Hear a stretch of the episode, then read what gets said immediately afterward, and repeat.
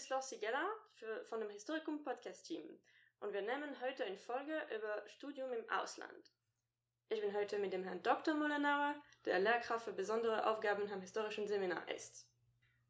Wir wissen alle, dass Studium im Ausland Studenten so viel beibringen kann.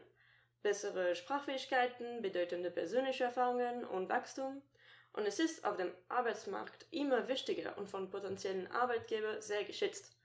Also mit dieser Folge wollen wir, dass die Studenten der LMU besser wissen, was für Möglichkeiten sie haben, aus der LMU im Ausland zu studieren. Aber ich würde zuerst gern von dem Herrn Dr. Mollenauer wissen, ob Sie das auch so sehen.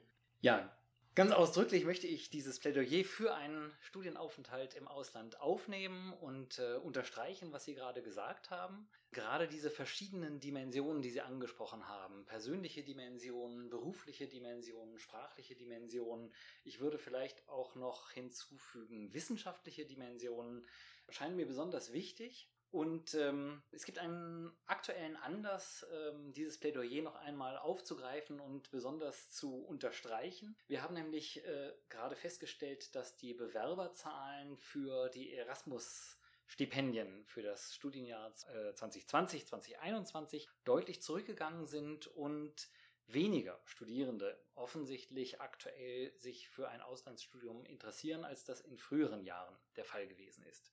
Das ist natürlich sehr bedauerlich. Das äh, widerspricht auch dem intuitiven Eindruck, dass jeder Mann und jeder Frau klar ist, wie wichtig Auslandserfahrungen, interkulturelle Kompetenzen in der zukünftigen globalisierten Welt sind, dass äh, wir darüber nachdenken müssen, wie wir bei den Studierenden die Notwendigkeit, die Bedeutung, der Sinn, äh, auch die Lust ähm, am Auslandsstudium wieder neu zu wecken, neu zu entfachen und ähm, zu unterstützen. Ich möchte nochmal diese drei Punkte, diese drei Motive aufgreifen, weshalb Auslandsstudium sinnvoll ist. Wir sind in einer globalisierten Welt. Ähm, gerade Akademiker sind äh, im Grunde alle oder fast alle fast notwendig, irgendwie in ihrer beruflichen Zukunft mit äh, Auswirkungen der Globalisierung, mit einer vernetzten Welt, äh, international vernetzten Welt äh, in Kontakt. Und da ist es natürlich notwendig, dass der Einzelne, die Einzelne auch persönliche eigene Erfahrungen mit dieser globalisierten Welt ähm, gemacht hat dass man am eigenen Leib erfahren hat, wie es ist, fremd zu sein, wie es ist, eine Sprache nicht als Muttersprache zu sprechen, wie es ist, mit Angehörigen anderer Kulturen zu verhandeln, zu sprechen, gemeinsame Projekte anzuschieben und durchzuführen und die dabei auftretenden Friktionen auch zu überwinden. Also das scheint mir ein erster ganz wesentlicher Punkt zu sein. Ein zweiter Punkt, genauso wichtig, ist, dass Wissenschaft auch eine internationale, ein internationales äh, Geschäft ist und Wissenschaft zwar universell ist, aber nicht überall universell gleich funktioniert. Jeder, der schon einmal über die Grenzen hinaus wissenschaftlich gearbeitet hat, weiß, dass Wissenschaftskulturen sehr unterschiedlich sind, dass Lehrkulturen, Lernkulturen unterschiedlich sind, dass unterschiedliche Methoden angewendet werden, dass unterschiedliche Schwerpunkte gesetzt werden äh, in dem, was wichtig ist. Das gilt natürlich für ein Fach wie die Geschichte ganz besonders. Und für jeden Historiker oder für jede Historikerin scheint es mir ganz stark bereichernd zu sein, sich einmal diesen Perspektivwechsel auszusetzen und ähm, eben wiederum am eigenen Leibe oder im eigenen Hirn nachvollziehen zu können, dass Geschichte machen, Geschichte schreiben nicht überall das Gleiche bedeutet. Natürlich gibt es sehr viel Austausch auch in der internationalen Wissenschaftswelt. Trotzdem wird jeder, der einmal im Ausland studiert hat, glaube ich, bestätigen können, dass da kulturelle Unterschiede bestehen, die einfach erstmal spannend sind und die das eigene wissenschaftliche Tun außerordentlich bereichern können. Und sei es eben auch nur die Selbstverständlichkeit zu nehmen, in, mit der in der eigenen Kultur, im eigenen Land, an der eigenen Universität Geschichte geschrieben, Wissenschaft äh, betrieben wird. Manchmal hilft da auch äh, schon an eine andere Uni in dem eigenen Land zu gehen, aber natürlich ist dieser Effekt viel stärker, wenn man die Landesgrenzen und Sprachgrenzen auch überschreitet. Und der dritte Punkt wäre das, was ich äh, so ganz allgemein Persönlichkeitsentwicklung nennen würde. Also das, was das mit einem selbst, mit dem eigenen Charakter, mit der eigenen Persönlichkeit macht, einmal diese Fremdheitserfahrung an sich herankommen zu lassen, auch zu lernen, Fremdheitserfahrungen oder Desorientierung überwinden zu können, äh, sich mit fremden Bürokratien auseinanderzusetzen, einmal ins kalte Wasser geschmissen zu werden und nicht sogleich zu verstehen, was die anderen Menschen am Tisch oder im Hörsaal so reden und so miteinander sagen. Und ich muss aber auch aus eigener Erfahrung dazu sagen, die, das große Glück, das darin besteht, sich langsam diese Fremdheit zu überwinden, sich langsam heimisch zu fühlen, langsam zu verstehen, was die anderen äh, um einen herum reden, vielleicht irgendwann auch daran teilnehmen zu können und am Ende dieses Aufenthaltes, wenn es gut läuft, wie der Fisch im Wasser, zu schwimmen und äh, tatsächlich so etwas wie eine zweite Heimat zu entwickeln. Ich glaube, dass eine persönliche Erfahrung ist, ähm, die man gar nicht hoch genug einschätzen kann und äh, wiederum aus eigener Erfahrung, wo ich nur jedem sagen kann, das lohnt sich unbedingt, das auf sich zu nehmen, vielleicht auch die kleinen Momente des Unglücklichseins am Anfang eines solchen Aufenthaltes in Kauf zu nehmen, um dann umso mehr daraus herauszuziehen, wenn es am Ende dann läuft, besser läuft und äh, gut wird. Also da wir Ihre Meinung zu Vorteilen des Studiums im Ausland gehört haben und die, es gibt so viele Vorteile, wie wir gehört haben, äh, was sind die Möglichkeiten für die Studenten der LMU im Ausland zu studieren? Also gibt es so Erasmus, Doppeldiplomen und so weiter? Ja, ähm, Sie haben ja die zwei wichtigsten Varianten wahrscheinlich schon genannt. Um das äh, allgemeinverständlich zu übersetzen, der große Unterschied wäre, dass äh, man einerseits einen kurzfristigen Aufenthalt im Ausland, ein Semester oder zwei Semester, einschieben kann, dort äh, Kurse besuchen kann, die man sich zu Hause dann anrechnen lassen kann, wenn man das möchte ähm, wo aber der Studiengang dann an der Heimatuniversität fortgesetzt wird und wo der Abschluss eben auch an der Heimatuniversität, also hier bei uns an der LMU, gemacht wird, also entweder der Bachelor oder das Lehramt oder der Master dann hier abgeschlossen wird. Die andere Variante, was äh, Frau Sigala gerade als äh, Double Degree genannt hat, ist einen kompletten Studiengang integriert an zwei Universitäten gleichzeitig zu machen und am Ende des Studiums auch beide Abschlüsse zu bekommen.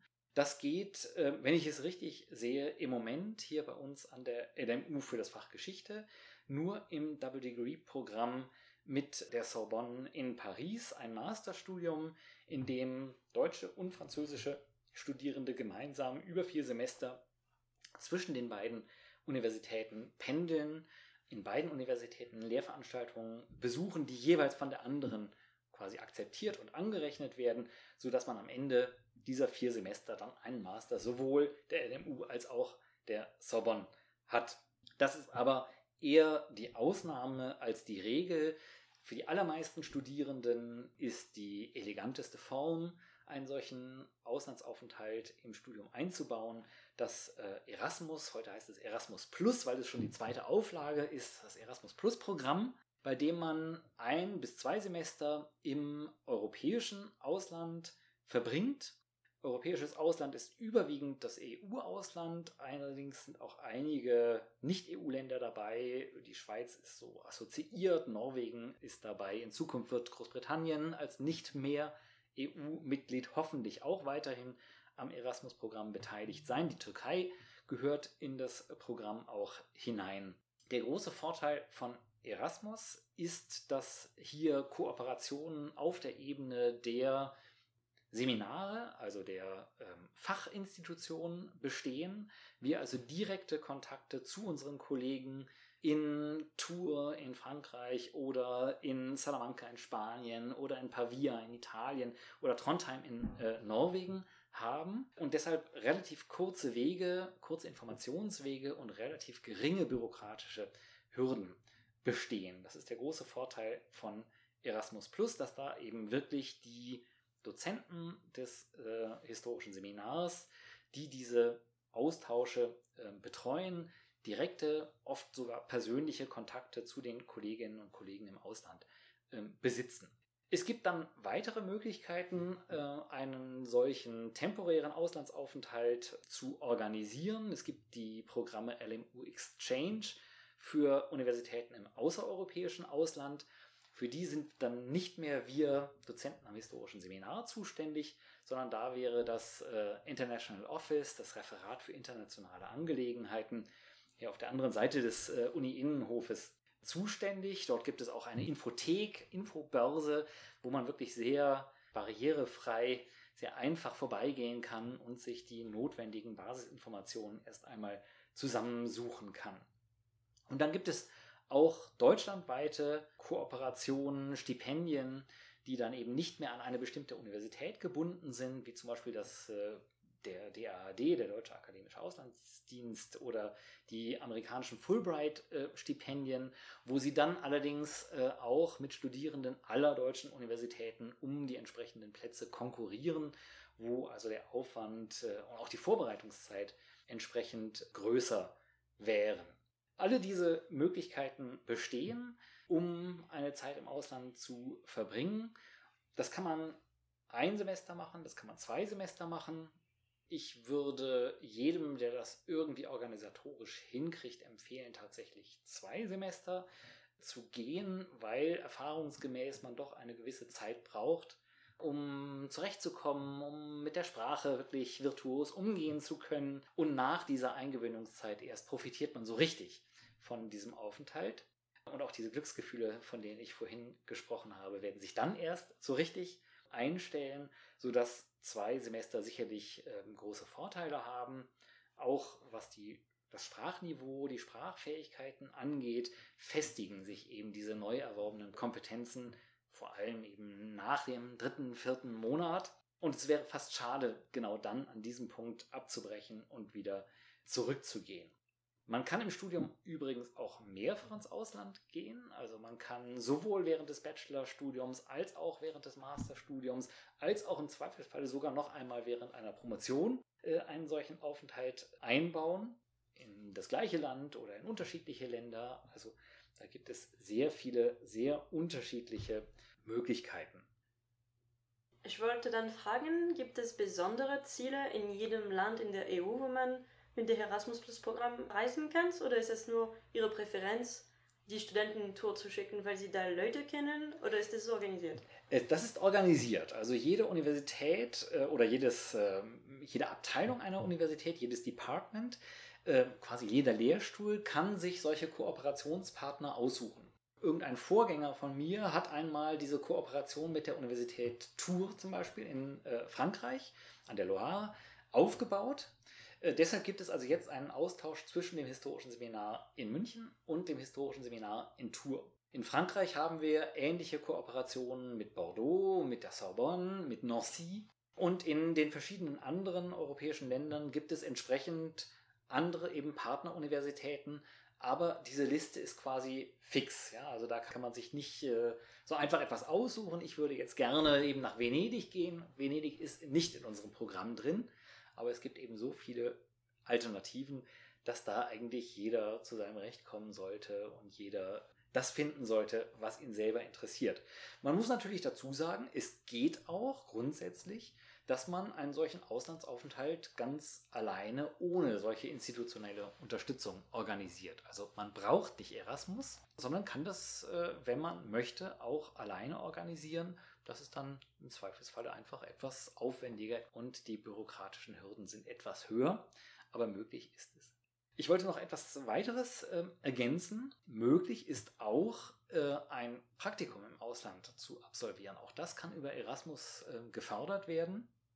Dafür ist eine andere Stelle an der äh, Uni hier in München zuständig, nämlich die Abteilung Student und Arbeitsmarkt. Also wer zum Beispiel bei einem Goethe-Institut im Ausland äh, ein Praktikum machen möchte oder beim Filmfestival von Cannes oder ich weiß ja nicht, was ihre Interessen sind, eine Idee hat, wo er oder sie ein Praktikum machen möchte, auch da gibt es Förderungsmöglichkeiten, die man dann ruhig in Anspruch nehmen kann. Können Sie nur kurz die beliebigsten äh, Austauschziele im Ausland erwähnen? für die Studenten hier?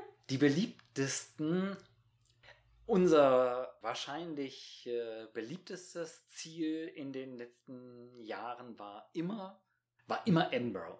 Edinburgh in Schottland. Was äh, man gut verstehen kann, das ist eine sehr schöne Stadt, das ist eine ganz hervorragende Universität mit einem sehr guten, gerade äh, auch Angebot im Fach Geschichte, wo auch die ähm, Kooperation sehr intensiv gewesen ist und äh, die Betreuung der Studierenden sehr gut äh, gewesen ist. Und wir drücken wirklich alle Daumen, die wir haben, dass diese Kooperation auch äh, über den Brexit hinaus bestehen bleiben wird. Äh, Spanien ist ähm, relativ gut nachgefragt, äh, traditionell. Ähm, erstaunlicherweise finde ich ein bisschen, wir haben eine ganze Reihe von ähm, Kooperationen mit Spanien und ich bin immer wieder überrascht, wie viele Studierende sich äh, das zutrauen, im spanischen ähm, Sprachbereich ein Auslandssemester oder Jahr zu absolvieren. Ich glaube, wir haben insgesamt mehr Nachfrage nach äh, Plätzen in Spanien als in Frankreich. Insgesamt aber muss ich noch einmal sagen, was schon mein Eingangsstatement ja ähm, gewesen war, wir würden uns freuen, wenn unsere vielen, vielen Angebote, wir haben also zwölf Länder und äh, über 30 Kooperationen auf dieser Ebene von Erasmus, äh, wenn das stärker nachgefragt würde und wir wieder mehr von unseren Studierenden in die Welt ähm, schicken könnten das hat uns schon sehr beschäftigt, äh, dass äh, jetzt ähm, deutlich weniger Bewerbungen eingegangen sind. Was für Hilfe bittet dann die LMU an, an Studenten, die im Ausland studieren wollen? Wir bieten natürlich in erster Linie Beratung an, grundsätzliche Beratung, wann man das Auslandsstudium einschieben kann oder soll, wie lange äh, es sinnvoll ist, wohin man gehen kann und was man dort im Ausland dann auch machen kann. Ähm, wir bieten ähm, durch diese relativ engen Kontakte vor Ort, das ist von Kooperation zu Kooperation unterschiedlich, aber ähm, dort, wo diese Kontakte bestehen, bieten wir natürlich auch Hilfestellungen bei äh, der Kontaktaufnahme mit den Kollegen, bei der Auswahl von Kursen äh, etc. an. Und wir bieten vor allem auch äh, Hilfe dabei an, das, was man im Ausland gemacht hat, äh, sich hier anrechnen zu lassen, sodass dieses äh, Jahr oder das Semester, was man dort verbracht hat, nicht unbedingt oder nicht über Gebühr die Studienzeit verlängert. Ich würde in keinem Fall, auch wenn man das nicht tut, von einer verlorenen Zeit äh, reden. Also äh, es gibt ja solche Formulierungen wie, ja, dadurch verliere ich zwei Semester. Ich halte diese Redeweise für gänzlich falsch, weil es ganz sicher keine verlorene Zeit ist und wenn es eben Zeit ist, die man der Persönlichkeitsentwicklung gewidmet hat. Es gibt so eine gewisse Arbeitsteilung. Die organisatorische Hilfestellung wird vor allem im äh, International Office geleistet, während die eher fachliche Betreuung hier von uns ähm, am historischen Seminar übernommen das führt genau zu meiner nächsten Frage. Also, was ist Ihre Rolle persönlich in der Betreuung von ausländischen Studenten, die in die LMU studieren kommen? Das ist tatsächlich äh, eine äh, besondere Aufgabe, die ich am historischen Seminar hier habe, nämlich die Betreuung der sogenannten Incoming Students, also derjenigen Studierenden, die sich entschieden haben, ein Semester oder zwei Semester bei uns zu verbringen. Auch da gilt es natürlich in erster Linie, sie bei der Organisation des Studiums hier zu beraten, also ihnen äh, mitzuteilen, wie eigentlich das deutsche Studiensystem so funktioniert, was der Unterschied zwischen einem Seminar, also einem Basiskurs, einer Übung und einer Vorlesung ist. Also solche banalen Basics, wie man sich äh, für Lehrveranstaltungen anmeldet, wie man sich zu den Prüfungen anmeldet, aber auch was sinnvoll ist, ähm, an äh, Lehrveranstaltungen zu wählen, dass es eben nicht, wie Sie alle wissen, sinnvoll ist, fünf große Seminare mit einer Hausarbeit in einem Semester zu machen, sondern es um eine gesunde Mischung aus Vorlesungen, Übungen und vielleicht einem oder zwei größeren Seminaren äh, geht. Also alle diese Dinge spielen da eine Rolle. Im Grunde technische Hilfestellung bei der Bewältigung des Studienalltags.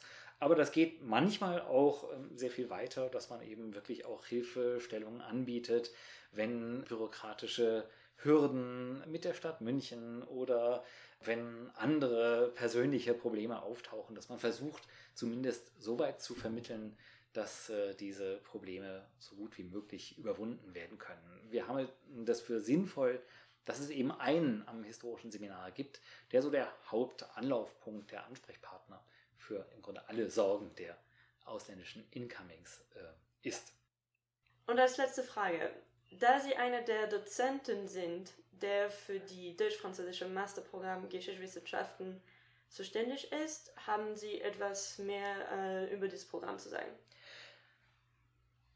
Ja, also ich möchte sehr gerne die Gelegenheit äh, ergreifen, auch ein bisschen Werbung für dieses besondere ähm, Programm zu machen, weil das tatsächlich ähm, ja quasi schon sozusagen die hohe Schule der ähm, internationalen Kooperation darstellt. Das ist auch organisatorisch wirklich äh, ein ähm, großes Stück Arbeit, an dem Herr Hengerer, ich, äh, aber auch äh, Nils Freitag als Studienreferent ähm, beteiligt äh, sind und ähm, wir uns eben bemühen, äh, diesen integrierten Studiengang zum Laufen zu bringen und am Laufen zu halten. Das ist tatsächlich etwas äh, ganz Besonderes, einmal zu versuchen, eben, wie ich vorhin äh, schon gesagt habe, auch unterschiedliche Wissenschafts- und Lehrkulturen äh, miteinander zu verbinden und äh, tatsächlich äh, Studierende auszubilden, die in beiden Kulturen gleichermaßen zu Hause sind, äh, sich bewegen können, ähm, mit den unterschiedlichen Anforderungen umgehen können und natürlich auch gleichzeitig auf zwei Sprachen ähm, sich wissenschaftlich artikulieren können und natürlich das Ganze auch sowohl schriftlich äh, als auch mündlich, also sowohl auf Französisch diskutieren als auch auf Deutsch eine längere Arbeit schreiben können um, und umgekehrt. Das ist eine besondere Herausforderung, aber auch, ähm, glaube ich, eine besondere Chance, die ähm, unsere Studierenden hier haben. Wir haben in jedem Jahr fünf Plätze, die wir da vergeben können. Wir haben bisher nicht ähm, äh, es geschafft, äh, tatsächlich diese fünf Plätze auszuschöpfen. Ich glaube, das wäre wahrscheinlich angesichts unserer Studierendenzahlen im Master auch utopisch. Aber ich möchte doch ähm, ja, lebhaft ähm, aufrufen, zu überlegen, ob das etwas für Sie sein könnte, weil ich glaube tatsächlich, dass äh, das ähm, in jeder Hinsicht ein spannendes, lohnendes ähm, Projekt äh, ist, ähm, das natürlich auch, äh, muss man dazu sagen, mit einem solchen Doppeldiplom, einem deutsch-französischen Abschluss äh, in Geschichte beruflich doch äh, in beiden Wissenschaftskulturen erhebliche Vorteile bringen kann. Vielen Dank, Herr Dr. Mollenauer, für diese ausführliche Antworten und für Ihre Teilnahme an dieser Folge. Und danke, dass Sie diese Folge zugehört haben. Falls Sie für uns Lob, Kritik oder Bemerkungen haben, können Sie uns gerne an die E-Mail-Adresse schreiben, die in der Beschreibung dieser Folge steht.